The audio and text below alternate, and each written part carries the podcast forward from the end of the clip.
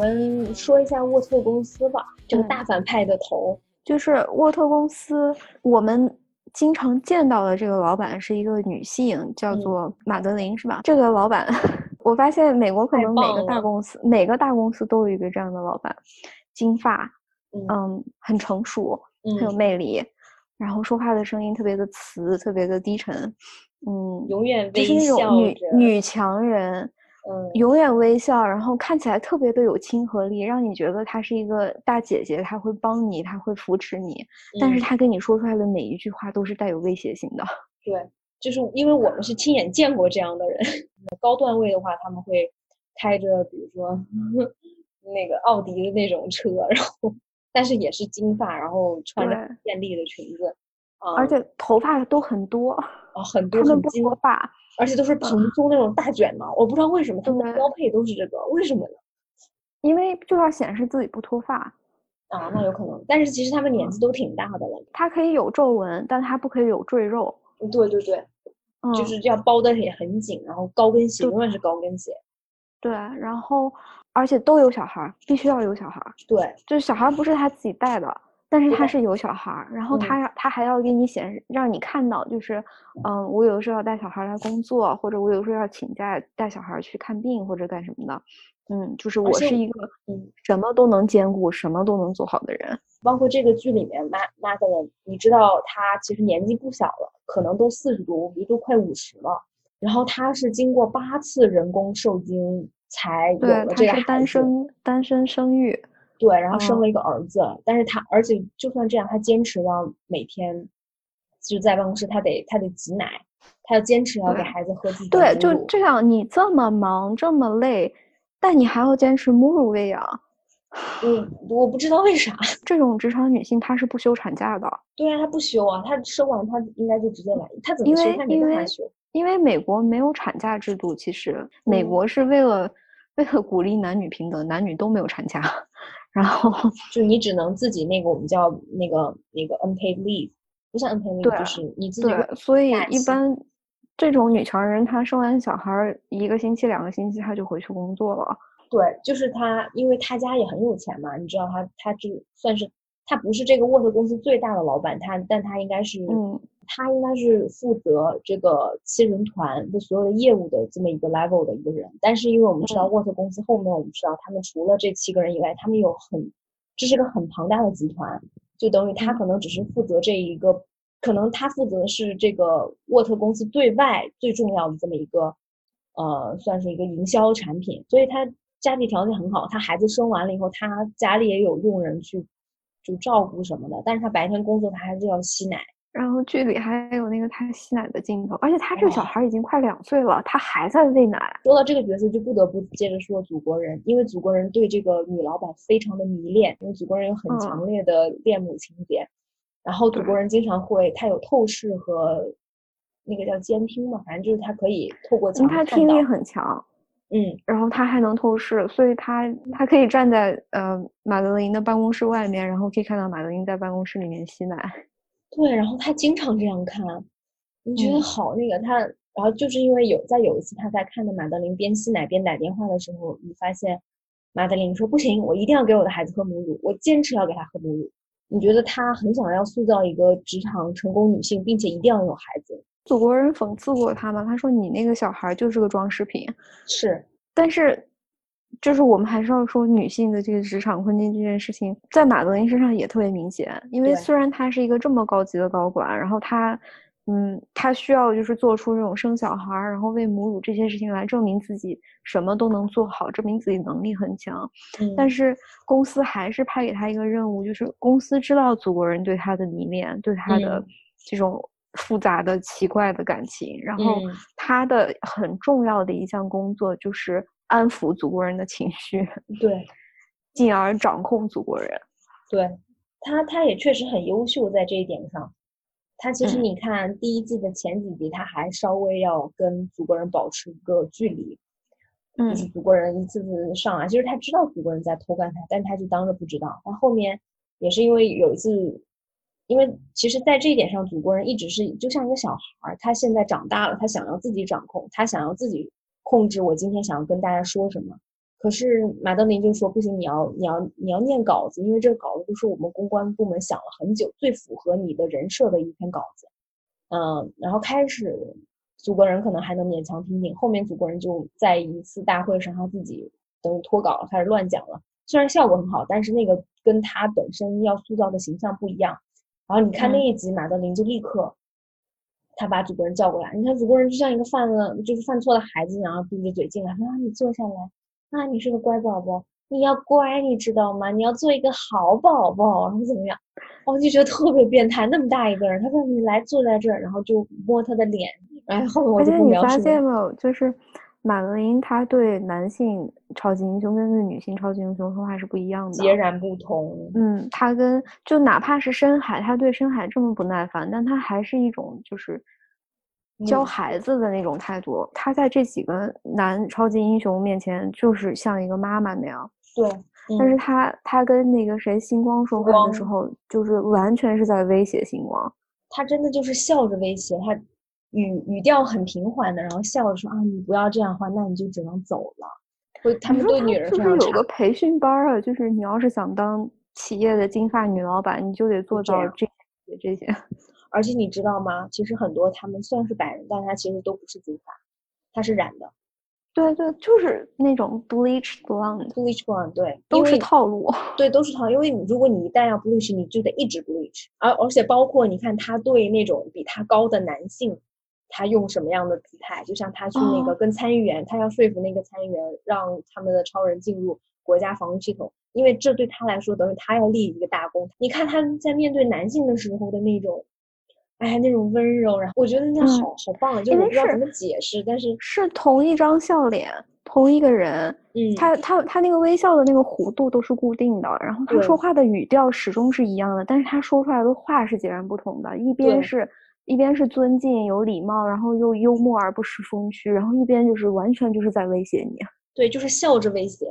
你。可能开始看你觉得哦，这个马德琳其实可能还是挺有大局观的。就是包括最开始他跟那个巴尔的摩市长谈谈判的时候，谈判的时候，我可以给你这个超超级英雄，然后你一年三亿三亿美金，然后那市长说太贵了，两亿，他说哈不行，我们只能三亿，不然我们就去找亚特兰大使，然后那个巴尔的摩的市长就跟他说，嗯，那也可以啊，但是我知道五号化合物的事情，那如果你那我可能就是不小心随便跟别人说了。然后当时马德琳依然保持那个微笑，说啊，我不知道这个东西，嗯，然后然后就就还搞感觉还挺拽的，就走了。结果过两天他就给那个人打电话，巴尔的摩那个市长打电话说，啊，我同意那个两两亿三千，但是你那个五号化合物的事情就请你不要讲。就是你知道，当他们害怕的时候，当他们受到威胁的时候，他们表面上可能是啊我不怕怎么怎么样，但是其实他们非常怕。然后过一阵，他们会找个办法，就是找自己找个台阶给自己下，你知道吗？就是，所以他特别喜欢威胁人，因为他随时都很害怕。对啊，所以当你碰到这样的人，你同朋友们，职场提示就是，当这些 美丽的白人女性对你微笑或者威胁你的时候，真的不要害怕。对你对他说的话要嗯听一半留一半嘛，因为因为他太习惯就是 bluffing，他太习惯唬人了。嗯。他不会，他真的不会好好跟别人说话。他要么就是威胁你，要么就是吓唬你，要么就是就是威逼利诱。然后他说说出来的话可能只有百分之三十是实话，剩下的都是有水分的。而且而且这种这种女老板都是就是是白人，但是晒得特别黑。嗯，他们要表示自己很健康，然后他们一定会吃有机食品啊，早上要运动，然后要带孩子。然后上，我一天好忙，我从早到晚都很忙。然后我觉得马德琳还有一点就是，他其实对升职这件事情非常的在意。当他知道，当第一季的最后他知道他要去八十二层的时候，你看他高兴的，你觉得世界上所有的东西，什么孩子，什么感情都不值一提，就是能到八十二楼对他来说就是最重要的事情。我觉得那一刻他才是他真正就是露出来他他这个人究竟是谁，他没有没有戴那个职业假象面具的那一刻。对，你看他看到祖国人开心的说啊，怎么怎么样怎么样。然后祖国人看到他心都凉了，嗯，就觉得那以后你就不管我了是吗？你你就不会直接管我了，因为他然后他又开始又开始唬人了，又开始说啊，那不会的，我我永远都会照顾你的，我会一直在你身边。对，其实当时你发现祖国人的心已经死了，他发现原来你不是真喜欢我呀，我就是你的一个工具。他，我觉得马琳在整个第一季里面，他就说过两句真话，一个是那个升职的时候特别高兴的那一次，那是真正的他。嗯，还有就是最后就是祖国人，他身上绑着炸弹，然后祖国人就是捏着他的脑袋，然后跟他说：“你你真的你跟我说一句实话行吗？”然后马德琳说：“我非常非常的害怕你。”嗯，这是实话。对对，就这个角色，你发现他在这个系统已经很病态了。就是他就是一个模子出来的，他如果不这样按照这个模子走，他不这么病态的话，他根本都没有办法做到这个位置位置或者升到更高。尤其作为一个女性来说，她就只能走那一套金发金发微笑的碧池的呢，就这条路。哎呀妈！但是还说金发女老板可酸了，我发现。不管怎么说，我觉得这个演员演的很好，然后这个角色塑造塑造的非常非常接地气。就如果你但凡跟有这种金发女老板有接触的话，会发现，所以我我在想，是不是这个角色，嗯，可能美国观众看了会更有感触。应该吧，但是就是你可以，你很同情他，我我是真的很同情他，我知道他有多难，你能看到他有多累，对，你能，但是。这几个人物都是真的让你又爱又恨。嗯，我觉得他有选择，但他没有选择那条我们我们传统意义上认为更应该走的路。这个事情我们要批判一下万恶的资本主义了。在这种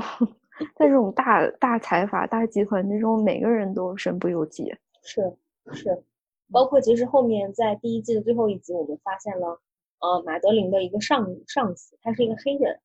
一个还挺帅的一个老爷爷，他叫什么？呃，那个艾德加，对，艾德加。这个艾德加是幕后的大 boss。对你发现，其实他才是，就是他。但是后面，因为我稍微看了一下第二季，你发现哪怕就是这么高层的一个人，后面他他也没有那么，他也是身不由己。对，就是我我喜欢这个故事，就就是在这一点，就是。嗯，它虽然讲的是一个科幻超级英雄的故事，但是它借用的是我们现实世世界的一个镜像。嗯，所以你你看到的就是每一个人都身不由己，哪怕你是祖国人，哪怕你是超级金发女老板，嗯嗯，或者是初入职场的像星光这样的特别就前途一片大好的小女孩，嗯，都是一样的无奈，一样的身不由己，一样很都很难受。这这个这个体系里面都没有你的位置。嗯嗯。他表面上是一个反超级英雄，但其实我觉得他更像是一个，嗯，你可以把它比作是公司，一个艺人公司，一个销售营销公司。就这七个人是艺人，然后马德琳相当于是这个经纪人头子。然后你记得马德琳下面有个下属，就是那个他的女助理叫阿什里，嘴巴特别大的那个棕发女，就很有喜感，特别忙，每天你感觉那个棕发女生她没有自己的生活，她她的生活就是跟着这些人，她就像个经纪人。跟着这些人，你感觉他随时要要累的心脏病发作了。对啊，然后他也情绪很激动。你看，包括星光他自己，因为不不按照稿子说，乱乱说话，但是最后开除的是这个女助理阿什利。对啊，就是他阿什也是一种又可怜又可恨的那种人。对他也是为了要往上爬嘛，那他可能得染个头发，那个头发对他得染头发。对，嘴可能也有点太大，不太符合那笑起来不够漂亮。嗯，不过确实不够漂亮。对，应该到不了。但其实演员很美，他我觉得他是故意，就是那个通过那个妆发还有拍摄的角度，演技好有好好有喜感，就把演员 给给弄丑了。但是其实那个演员很漂亮。对，但是他是故意做的很夸张，瞪着眼睛像假胖，对对对，张大嘴，用鼻孔出气那种感觉。因为他会故意那种抬着，对，就演技很棒，演技很棒。但你去看所有的这些人，他们都是身不由己，包括这些艺人。我觉得在现实生活中啊，像像祖国人这样的，一旦他有掌握更多的话语权以后，我觉得他就会自己出来开公司了。他要自己当自己的老板，他要有更多的权利。他想要就是那个谁嘛，那个汤姆克鲁斯。呃，对对对，就是所有的艺人，他之后都要成立自己的公司，自己选本子，自己要那什么，他要做管理层。但是你看后面，我觉得很有意思，就是，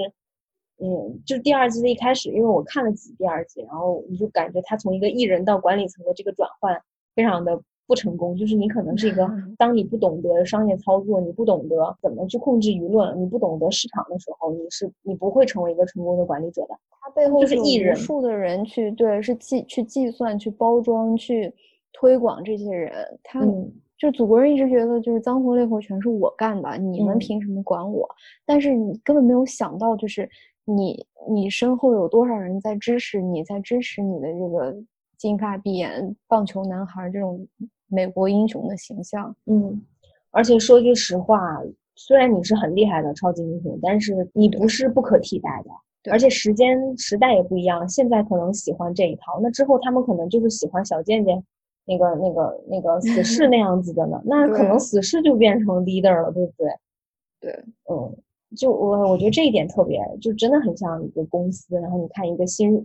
进入职场的，还有那种职场老油条，还有那种就像 Deep 这样的没啥能力，但是 很能混，然后祖国人这种想要从艺人转型到管理者。还有像梅芙女王这样，她虽然是有经验、有高层，也有自己的位置，可是她，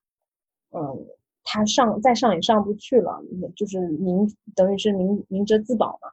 就看感觉每个人都有他们的定位。还有像比如说玄色这样的 很神秘的，你不知道什么来历的，你在想他是关系户吗？对这个这个职场故事这这一部分真的是，嗯，第一季的剧集。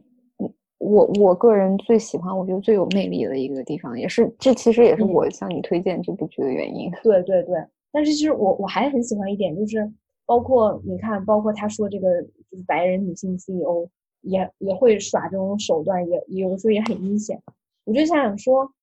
好像大家对女性的高管的态度都是他们很多时候会不受控制之类的，然后很凶。但是你不会说，好像一个女性就是很有手腕，他们好像觉得一个能力很强的就一定要是男性，所以我就觉得这个是漫画里面改编的很好的一点，因为漫画里面的这个老板是个男的，然后他的存在感就特别弱，就是我觉得把他改成女性特别好的一点，就是一就是他制约了祖国人，然后跟也是把祖国人特别黑暗的他黑暗面的根源挖掘出来，第二个就是这个女性本身，呃就很有意思。就你发现，当她变成女高管以后，哎，这个角色反而就是能有更多发挥空间。如果他就是一个男高管，如果这个男高管去做一些很脏的事情，你会觉得那不很正常的，对吧？这有什么可写的呢？这不太正常了吗？嗯，这个改编我我很喜欢，我很喜欢。对，就包括就是 Madeline 那一块儿，包括女性，因为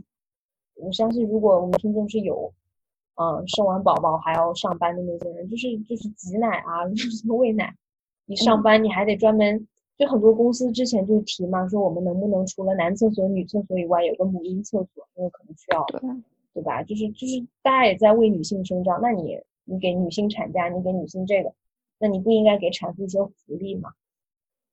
就是虽然我们，嗯，就是我们通过 Madeline 这个角色。嗯，抱怨了很多我们 曾经见过的金发女老板的事情，但是并不是说我们我们讨厌他们或者不尊重他们，我们是想不通他是怎么做到的。我觉得是想不通他们怎么会一模一样。对，就是这是我们发现一个有趣的现象，但一个生产线一对有什么问题？嗯，他们有一套固有的做事的方式，我们是想指出这当中的一些共性。对，并并不是说我们。我们要批 判他们或怎样？批判他们，对，嗯嗯，而且这些女性，就是说实话，我真的很佩服她们，因为我不知道她是怎么做，真的都是时间管理大师，我不知道她是怎么做到的。她牺牲了很多，牺牲自己的家庭、婚姻，啊，牺牲自己的兴趣，牺牲自己的人格，嗯，甚至是自己的健康，健康，对，就他们是付出代价的，你要知道。然后，我觉得也是。我觉得那个模式可能也是因为这一套模式前人有走过，发现他们能成功，所以后人就模仿。对，我们想说的是，嗯，我觉得他们都是非常有能力、非常聪明、很强硬、很坚韧的人，但是我觉得在现有的体制当中，他们被多多少少的有一点点扭曲了。嗯嗯嗯。然后，那我们最后再来说一说这个黑袍黑袍呃 boys 吧。对这个黑袍纠察队，因为虽然标题叫黑袍纠察队，但我们这百分之八十都在谈这个反派这些超人。对，那可能是因为我们就是嗯，就吸引我们两个的可能是这块多一点。但是介绍一下这几个反派，不是反派，介绍这几个 黑袍纠察队的。完反水了，我们反水了。对啊，首先就是那个那个修义，就是我们说加新加入这个菜瓜，就是这个很怂的电器商店的销售员。他是后面成为了这个小团队的技术担当，因为他特别擅长铺电线、装宽带、装摄像头。我也是看了第二遍，我才意识到，就开始大家觉得很弱，但是我看了第二遍，我就突然想到，嗯，其实他很有用，嗯，他很重要，嗯，对，而且他还是卧底，因为他认识星光，所以黑袍侦纠察队也是抓住了他认识星光这么一条线索，所以他还挺有用的。嗯，黑袍黑袍纠察队的固有成员。嗯，首先就是 由我们新西兰老艺术家卡尔·勒本扮演的 Billy Butcher，他是这个黑袍纠察队的灵魂人物。演员卡尔·勒本是他之前比较著名的作品应该是《指环王》。嗯嗯嗯，后面他是那个，对他他非常的多变。嗯，演员本身非常帅，他是《指环王》里面那个呃洛汗王国的那个将军。嗯。幽默吧，好像那个角色叫，就超级帅，超级仙，嗯，对。然后后面剃了头以后，又又到那个《雷神三》里面演了那个看门的那个大哥。对，就是他跟海拉，就是后面策反了海拉。对，然后呃，给给海拉当那个小小小跟班了。对对，嗯，然后就是他他演每个角色都完全不一样。呃，对对对，嗯。但是他的那个口音。对 他，这这个这里面特别特别有意思，就是这个 Butcher 他应该是一个英国人，他应该说的是那个低级比较暴力的那种伦敦腔，嗯嗯嗯，有点像那个足球流氓的那个口音。对对对，刚想说，嗯，但是可能我们卡尔口音这方面不是很擅长，所以他说着说着变成澳大利亚口音了。对他，我还想问你，他这怎么那么像？楚啊，更像澳大利亚的那个。对，然后这个剧里面也很多人吐槽他，你听你口音，你就不是这里的人。嗯，但是有一个特别有意思的梗，就是有一个人问他说：“哦，那你这口音咋回事？就是你你这是哪的口音？”然后他会反问那个人：“你是哪儿的口音？” 对，这就听着很爽，因为有的时候做外国人的话，你在这边说：“啊，你你是你哪里人？”他说：“哦，我比如说我我就是我就是加州人。”他说。啊，没有，我就我问你，你哪里人？他可能更想知道你的 originally 是哪里的。然后这个时候你就可以，你就可以问他，那你是哪里人？对，就是美国人特别喜欢问你这种问题，其实有点会让人不太舒服。而且美国人觉得美国口音就是世界上唯一一个口音，可是你说的是英语，反正这个梗让让我们这些外国人听听起来 很舒服。对，然后这个就是可能很快故事就揭示，是布什非常的憎恨超级英雄。嗯，他的那个主要的攻击目标是祖国人。嗯，我要手刃祖国人。嗯，然后最后我们才发现，因为波彻坚称他的他之前有一个妻妻子，然后他的妻子被祖国人强奸了。嗯，然后之后他的妻子就失踪了，他觉得是他妻子自杀或者被祖国人杀害了。就也是正是因为这个才解释了为什么他会组组这个团队，因为他嗯嗯也理解了为什么他，因为你看后面其他人或多或少对超级英雄的情感都没有绝对的恨，比如说像那个像那个修义，他是后面算是喜欢上了星光啊哦，还有另外一个我们之后会说那个 Frenchy，她也是喜欢上另外一个超能力的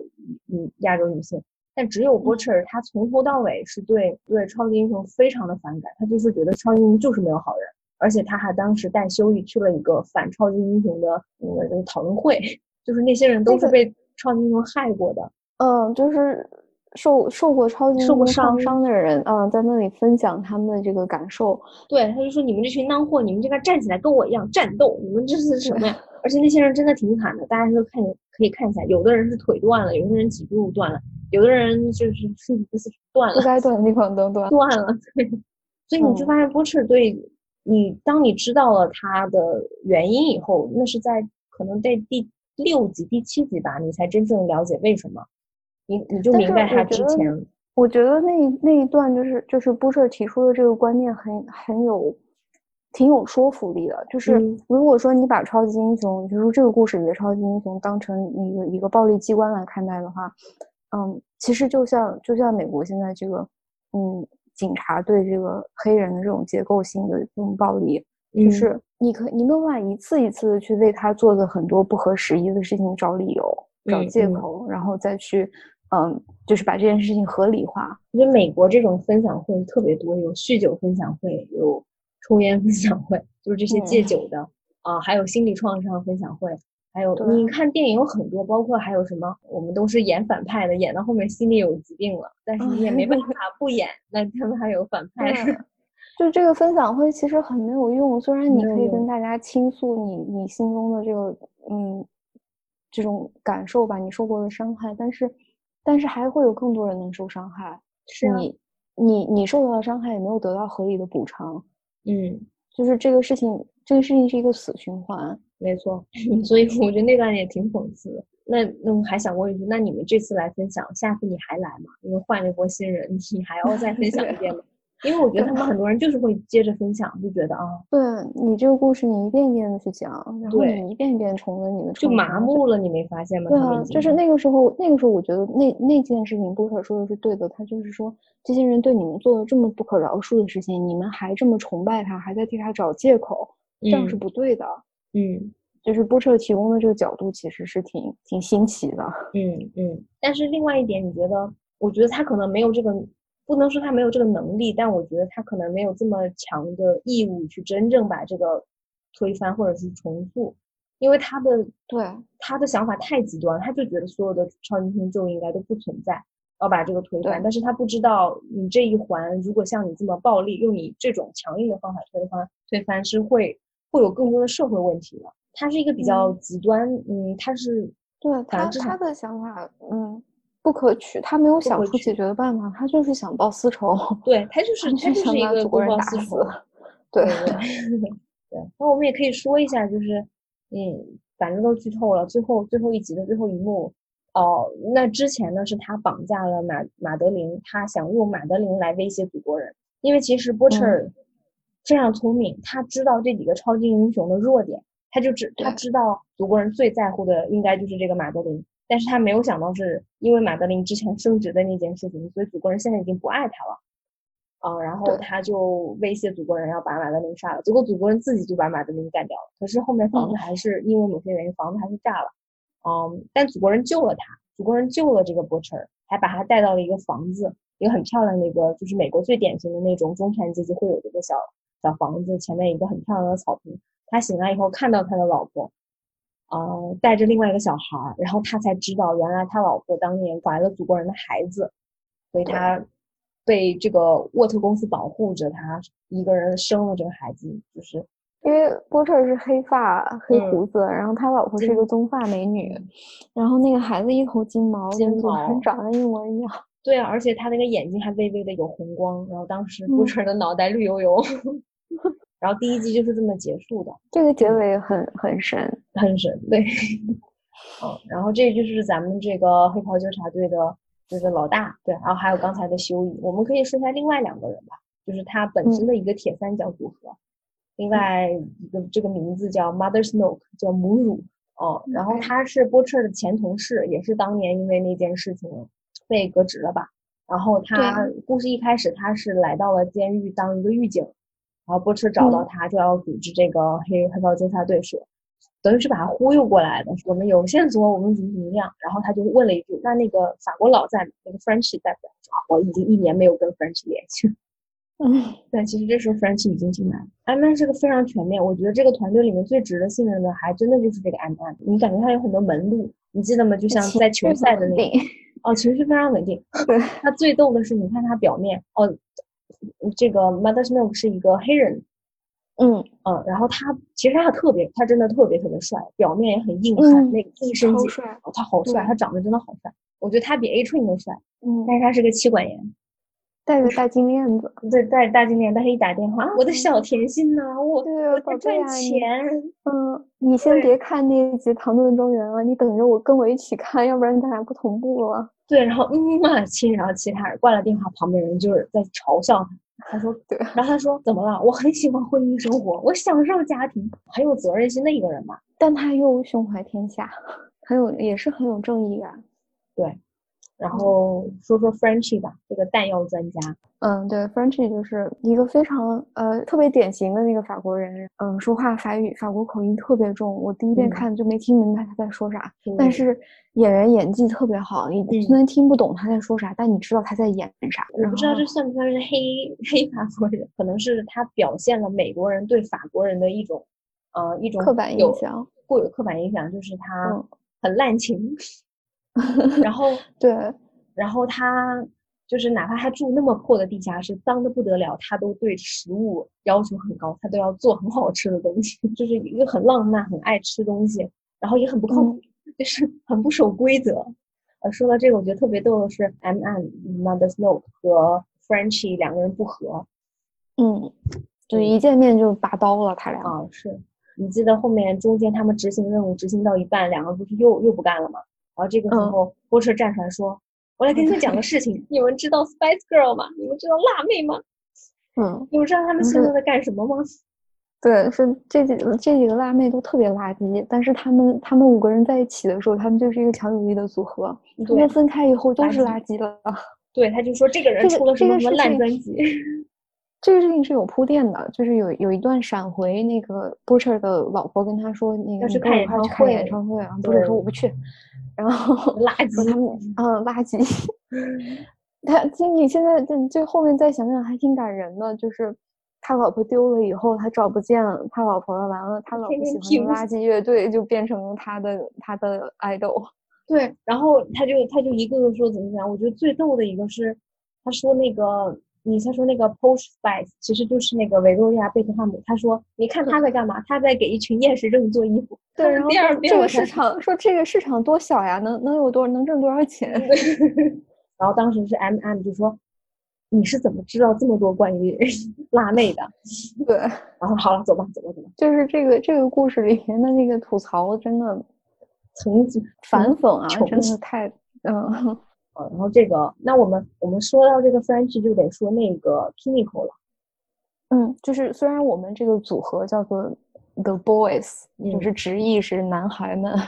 因为因为他们都情绪非常不稳定，然后。都很幼稚，嗯，但是这个呃反超级英雄小组织里面其实有一个具有超能力的女孩，嗯，唯一的一个女性，嗯，她是一个亚亚裔女性，她叫 Kimiko，她算是一个那个，她跟他弟弟都是当时被送到那个实验室注注射了这种五号化学，呃，对物，但是他们两个人都是有一点呃没有没有控制好，就是他们没有办法控制自己的情绪。他们本身是恐怖分子，恐怖分子是这样，就是，嗯，沃特公司为了怎么说，就是为了巩固自己的地位，他们发现，就是如果说想要超级英雄进入国家暴力机关，那最好的办法就是培养，嗯，具有超能力的恐怖分子。嗯，如果说在其他的国家，在恐怖组织里面出现了，也出现了具有超能力的反英雄，那么我们就可以。呃，顺理成章的用我们美国沃特公司的超级英雄去对抗这些具有超能力的恐怖分子，沃特公司在美国的地位，在全世界的这个霸主地位就会更加稳固。所以这个事情其实是沃特的一个阴谋。嗯，所以当时他们虽然培养了这么多恐怖分子，但是你要知道，注册五号化合物很容易出现精神不控、不受控制，就很容易出现纰漏，就是他们不可能每个人都出来像祖国人那样完美。所以其实 Kimiko 也是，他也是有他的一些问题，啊，然后他最开始不能说话吧，嗯，对，不能说话，然后他的情绪不受控制，而且他跟他弟弟走散了，所以后面一开始是这个 Frenchy，Frenchy 他们是在一个很无意的情况下找到这个女孩子，然后其他人就准备就那就走吧，就跟我们没有关系，但是 Frenchy 不知道为啥对他一见钟情，我觉得这一点又很，我不知道是不是 法国，就是我觉得他他好像很就是那种柏拉图式的。神交，他很在乎这个，就是他不光只是说他去撩妹啊，跟别人好，但是他在精神上很很需要一个伴侣，就是 Kimiko 是他的精神伴侣。你你发现没有 f r e n c h 喜欢这种带有一丝危险气息的女孩子，他那个女朋友 Pumpkin 就是啊，就是感觉爆破专家好吗？对，那女孩可可可强了呢。然后 Kimiko 也是，因为因为 f r e n c h 第一次见 Kimiko，Kimiko 就是徒手杀了两个人。然后 Frenchy 就爱上了。嗯嗯，我对 Kimiko 这个角色，我不知道他们是有意的还是什么，我想跟你讨论一下，因为，哦，他是一个非常典型的一个亚洲女人的形象，她是一个 Dragon Lady，她就是一个龙女，再加上一个苦情女，就是很早以前对亚洲女性的塑造，一种就是叫龙女，就是很凶残、很暴力、很坏。然后力量无边。然后另外一种就是像莲花那样的，就是 Lotus Girl，就是莲莲花女，白莲花就是白莲花，就是很苦情，很很悲惨，很需要保护。我觉得 Kimiko 就是一个非常典型的亚洲女性，对，她她很乖，结合了这两种类型的人，对她很乖巧，她很顺从，她需要保护。其实她很漂亮，然后她又应力非常强。虽然她不受控制，但是最后 Frenchy 控制了她。最要命的一点，不爱说话，她就不会说话，不会说话。就她就我不知道为什么就很像他们对亚洲女性的一个期许，就是小小的就很漂亮、很乖巧、很强，但是。所以我不知道他们是故意就是用反讽来塑造这个角色，还是他们就塑造了这么一个，这这么一个角色。反正我作为一个亚洲女性，我可能看到这个角色时候，我有一点不舒服。我现在目前认为还是有反讽，但是可能我想要看一下第二季或者第三季后面的情况再去判断。对，因为我觉得，我觉得所有角色他的那种反讽，他都在反讽这个 本身应该有的样子。嗯，因为他是他是通过你的现实遭遇去反讽嘛，反讽，就像就像火车头的这个，就 黑人永远受歧视的这这个情况。对，还有深海啊，还有女性，还有哪对 Frenchy 那种大家对他的吐槽，只有 Kimiko，你觉得他太典型了，包括他为了他的弟弟，哎呀，特别苦情，我就不知道他们是故意的。他让我想到了，就是美国这边有个很有名的韩裔女演员，她在那个 Grace Anatomy。吴山卓哦，对吴山卓，对对对，我其实特别喜欢她。我觉得那个亚洲女性在我心目中是真正的一个突破，因为她会说脏话，就是她会，就像那个《杀死伊芙》里面她的那个角色就很，就是一个人，她是不是一个亚洲人？她是人，而且对，而且她演的每个角色，她有的时候演那种很嘴贱的角色，就嗯，就是很嘴很贱。你一般不会把一个亚洲女性跟一个嘴贱联系在一起。对，可能都是一个其他的人种，但是就是我不知道，所以我可能对 Kimiko Kimiko 这这一方面，他太符合我能想象，太弱了。对所有的白人对亚洲女性的一个，我觉得我闭着眼睛我都能想象他们怎么能，可能也是根据我们我们我们经历过吧，就是因为我真的在很多剧本会上听他说他们要加一个角色，然后就看到对面一个白人男的，哦，他很能打，但是他他要跟这个。白人的男主人公恋爱，然后他又很强，但是他他，然后他话台词特别少，真的这些女女性台词特别少，对，是有是有一点问题的，所以我，嗯，我还在持观望态度，对我也希望能嗯能有所突破在在后面的几集里面，嗯，因为我特别喜欢他一开始就是那个脏兮兮的。然后也不穿鞋，然后烟熏妆还嗯，我特别喜欢那那那那一部分的他，嗯嗯，非常的他的这个演员特别危险，嗯，我觉得这个演员长相非常的大气，很有国际范儿的那种，嗯，反正我们观望一下吧，希望这个角色可以让我们不要那么失望。反正目前所有角色里面，我可能对他会有一点对这个角色有一点遗憾。怎么说呢？他对。这个非美国人的角色的处理都是比较片面的，包括 Butcher，对那个 Butcher 的那个满口的那个脏话，英国式脏话，嗯，包括 Frenchy，嗯，然后也包括 Kimiko，可能都有一点，嗯，都有点刻板印象，多多少少。对啊，就包括其实我我不觉得他那个是在黑法官，我真的就是觉得他就是在展示美国人脑海里面的那个刻板印象。对，我觉得可能法国人看了也很生气。我们 干嘛这么说？我们不在下水道里做饭，我们不会这样生活好吗？这样，所以可能作为我作为亚洲女性，我看了 T V 后，我就觉得你还又来了，你怎么又老是描写这种？我很不喜欢的一点就是最后他那个 Frenchy 给他买了一些化妆品，还我记得还给他去挑了什么指甲油。他是靠着这个男性，然后他自己去打扮，打扮出来以后，Frenchy 看他说哇你好美。他在一个他在那个美甲店工作，这个事情就很刻板印象，就是 亚洲非法移民来了都在美甲店给人做指甲，然后这这事就就挺挺让人生气的。对，所以我就是，然后他对 Frenchy 太太柔顺了。对呀，就是一个柔顺的白莲花女孩嘛，就是她乖巧听话。我特别喜欢是她刚她刚出来，然后二话不说就。就徒手打死两个人的那个时候，我觉得如果你要把她塑造，我觉得还不如把她塑造一个 dragon lady，一个龙女，对，多爽，对酷。我特喜欢他，他我喜那个杀人不眨眼的那个我也是，时候。他可可强了，而且你看后面那个 A 春，包括他身上有个很强，就是他自愈能力很强，他是真正的金嗯刚狼啊！他被人捅对那样子，两分钟都不需要那个狼爪，他用手指头就能给人咔咔咔的打死了那个什么，对呀、我觉得他是金刚狼本狼好吗？对他就就是是金刚狼。那个，他很强。哎，就我就觉得这个女这个角色其实有很多可以玩的，可可以把她把这个角色丰满的嗯方法，然后他选了一个最安全的地方。我特别期待他再次失控。对对，我俩就就不期待好的，唯恐天下不乱。那那你看这种电视剧，你就是看看个热闹嘛。对，我觉得看这个剧的时候，我我觉得我自己是孙文兰，我希望他们两个打起来，就是不能停，你们两个谁谁要停下来，我得交交火，你们不能停，我得看这个表演。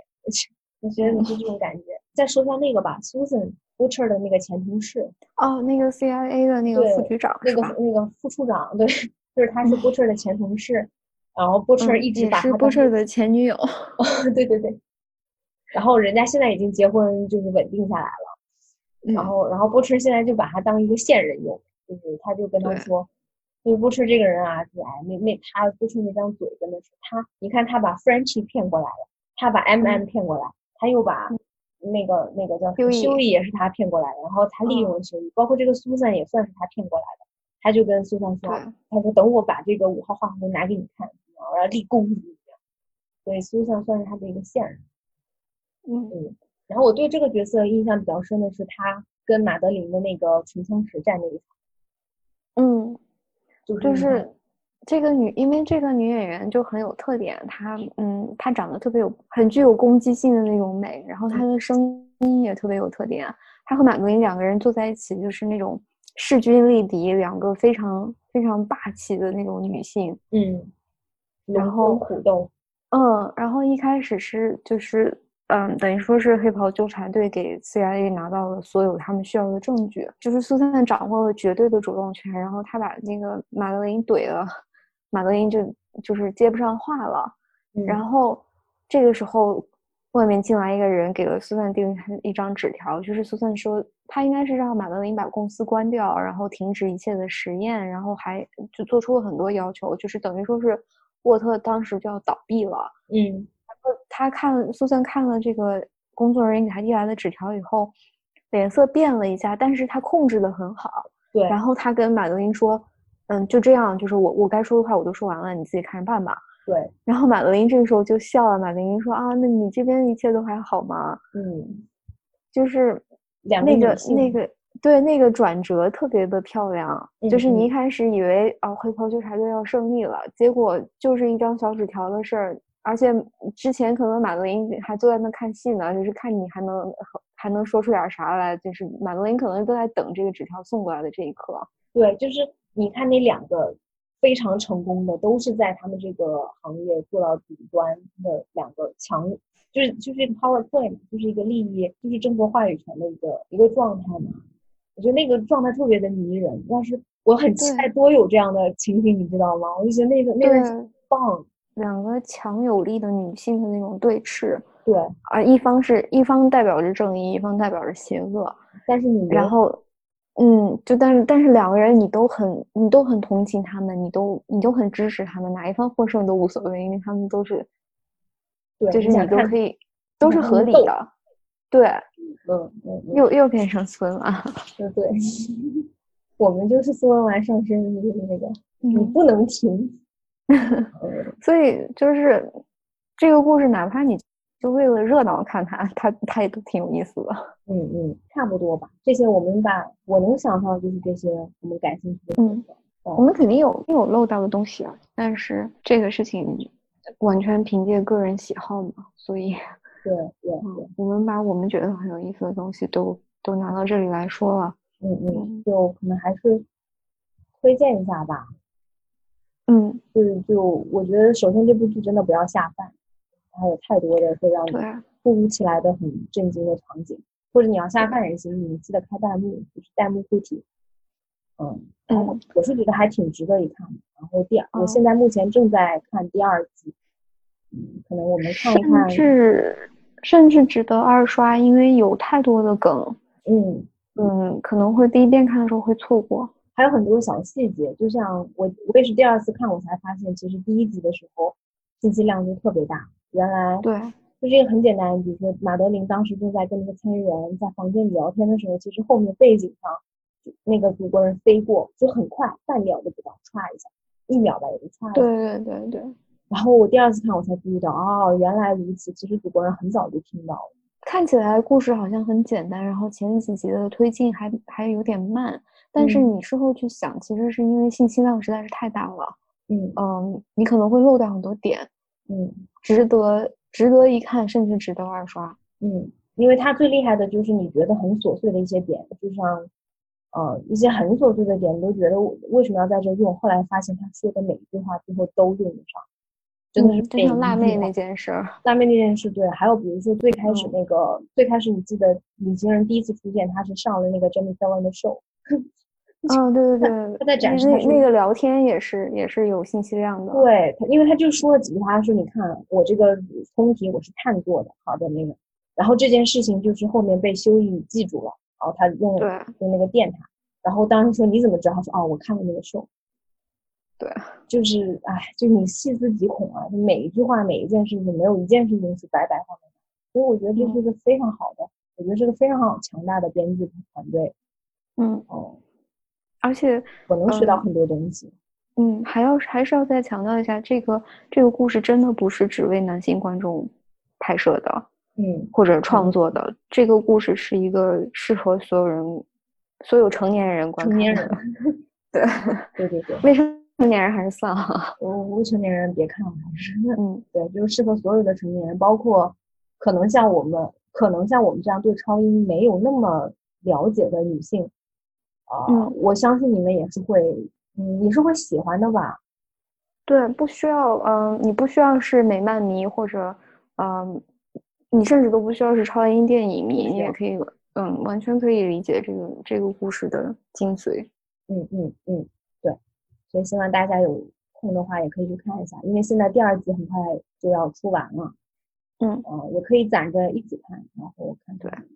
嗯嗯，那今天就差不多了。差不多了，那谢谢大家的收听，嗯，感谢收听，嗯，